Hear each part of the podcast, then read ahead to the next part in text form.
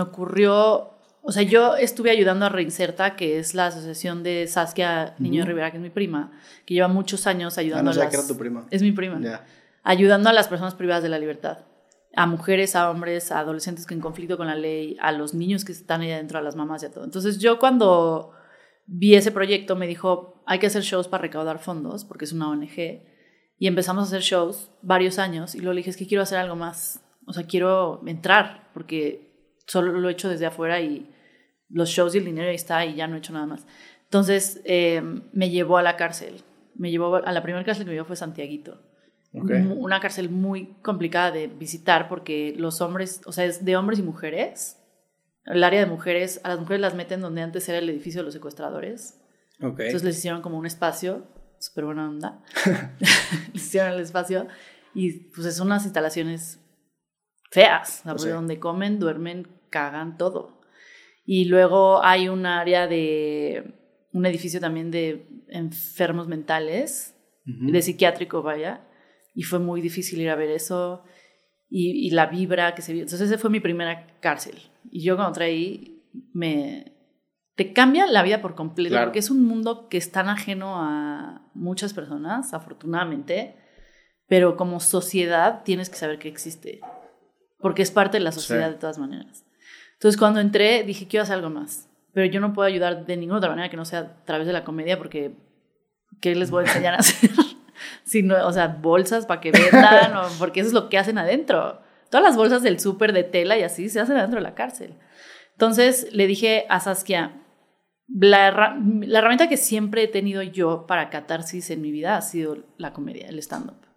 Me parece una herramienta muy buena de catarsis, de traumas psicológicos, de hablar de temas de los que nadie quiere hablar y a través de la comedia se puede, dependiendo de cómo le des la vuelta y demás. Y lo que he aprendido es que alguien, si alguien te hace reír, lo escuchas más. Sí. Si oyes pláticas, si te hizo reír esa plática, se te queda mucho más el mensaje. Y si alguien te hace reír, lo humanizas mucho más. Y lo que más necesita la gente en la cárcel es que la humanicemos. O sea, que las veas más, además de su delito, como seres humanos, que es como lo que son. No son su delito, son seres humanos. Y entonces decidí hacer un taller adentro de la cárcel, que yo ya había dado muchos talleres de stand-up afuera, un taller adentro de la cárcel para enseñarles a hacer stand-up Ok.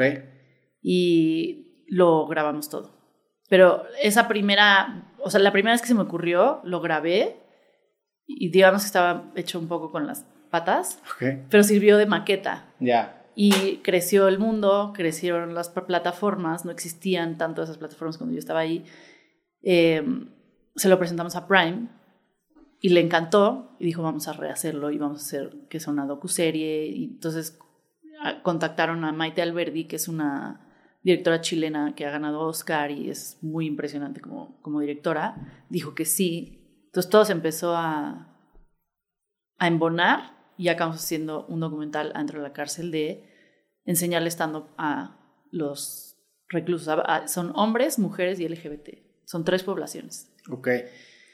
Y, mm, Y la intención es, o sea, ya sabiendo hacer stand-up, saber verbalizar cosas o, o sea, cuál es el siguiente paso. la intención es que las personas que vean el documental entren al mundo de la cárcel Mm. desde un lugar mucho más digerido. Ya. Eh, y que primero es- los escuchen porque los hicieron reír, porque los empiezan a conocer como desde otro ángulo antes de conocer su delito. Ok. Entonces, yo creo que la manera de humanizar a las personas adentro de la cárcel, la, o la manera para mí más fácil de humanizarlas es a través de la comedia. Entonces, si, las, si ven sus historias, si los hacen reír, si ven cómo acaba haciendo su, su rutina de stand-up, y también por morbo, es como que de qué va a hablar un güey Sí. que lleva 25 años adentro de la cárcel, ¿cómo va a ser su, una rutina de stand-up de un güey así? Y todo lo, lo que se va a discutir de eso, porque va a haber a quien no le guste y va a haber a quien sí le guste y va a haber, y se va a abrir un diálogo de si son libres de reír, o sea, deberían de, Sí. deberíamos de darles esas herramientas o no. O sea, es un documental muy eh, controversial, pero yo siento que muy importante para un país que está tan lastimado en cuanto a delincuencia y en cuanto a seguridad y en cuanto a um, todo ese tipo de temas. O sea, la cárcel no es algo en lo que piensa nadie que no tenga alguien allá adentro o que no se haya ido a la cárcel. Claro. No es algo que esté en tu día a día. Pero al final es un reflejo de la sociedad. Sí, claro, y muchas veces evitamos el tema, ¿no? Se vuelven como estos agujeros negros en donde cuando tienes que enfrentarte a las cosas como son, son tan fuertes que los intentas evitar, intentas pensar en otras cosas. Sí. Y son esos, esos temas que hasta que no tienes a alguien dentro, hasta que no te pasa, te forzas a ti mismo a enfrentarlo como es.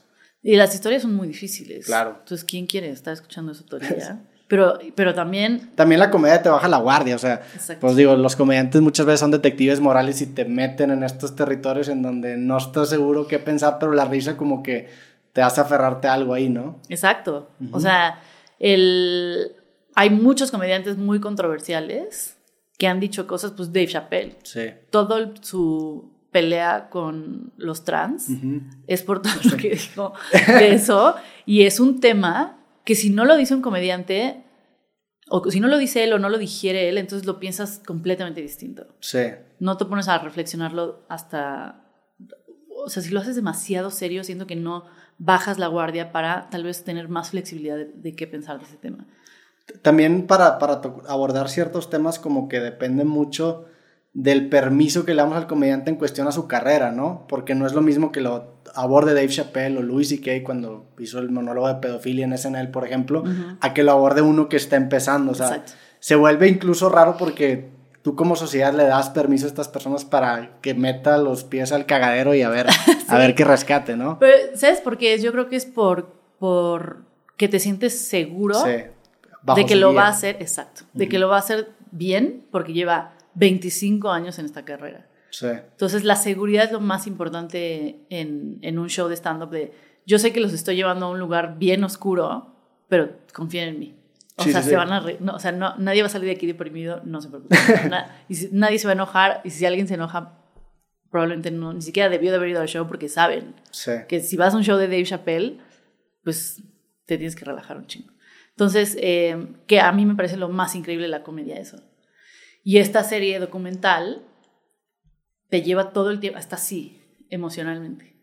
Estás como, qué risa, voy a llorar, ¿cómo? ¿Qué acaba de decir esta persona? Qué cagado, y luego como, espérate, existe eso? O sea, todo el tiempo estás así.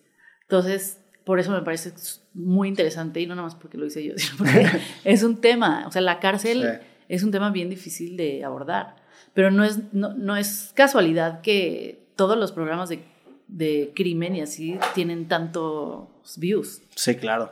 Pues es mucho, hay mucho morbo allá dentro Definitivamente. de la oscuridad de un ser humano. Yo cuando entré, y, eh, porque hicimos un casting para, para las personas que iban a tomar el taller, un casting de muchas personas, porque teníamos que ver Dentro de la cárcel. dentro de la cárcel. Ok. O sea, casting no los paré a, a hacer nada, entrevistas, Mm. o sea, de su historia, de también si están listos o no están listos para ser vulnerables, porque el stand-up es ser vulnerable con tu historia, si lo quieres hacer por ahí. Que también ese contraste es importante, ¿no? Porque en la cárcel, cuando menos a como yo lo tengo visto, tienes que dar esa impresión de que no eres vulnerable, Exacto. ¿no? Sobre todo en la de hombres. eh, Sobre todo en la de hombres. Sí, entonces, En la de mujer no tanto. en la de mujer, y se, se refleja mucho en el documental la diferencia de cada población. Mm. O sea, los hombres son mucho más serios, mucho más disciplinados. Las mujeres son desmadre. o sea, es un gallinero allá adentro y todo es chisme y todo es así. Y los LGBT, pero, o sea, era un drama que yo no vi venir, muy impresionante. Y, o sea, para mí era importante reflejar las tres poblaciones porque tenía que reflejar más o menos lo que existe dentro de la cárcel.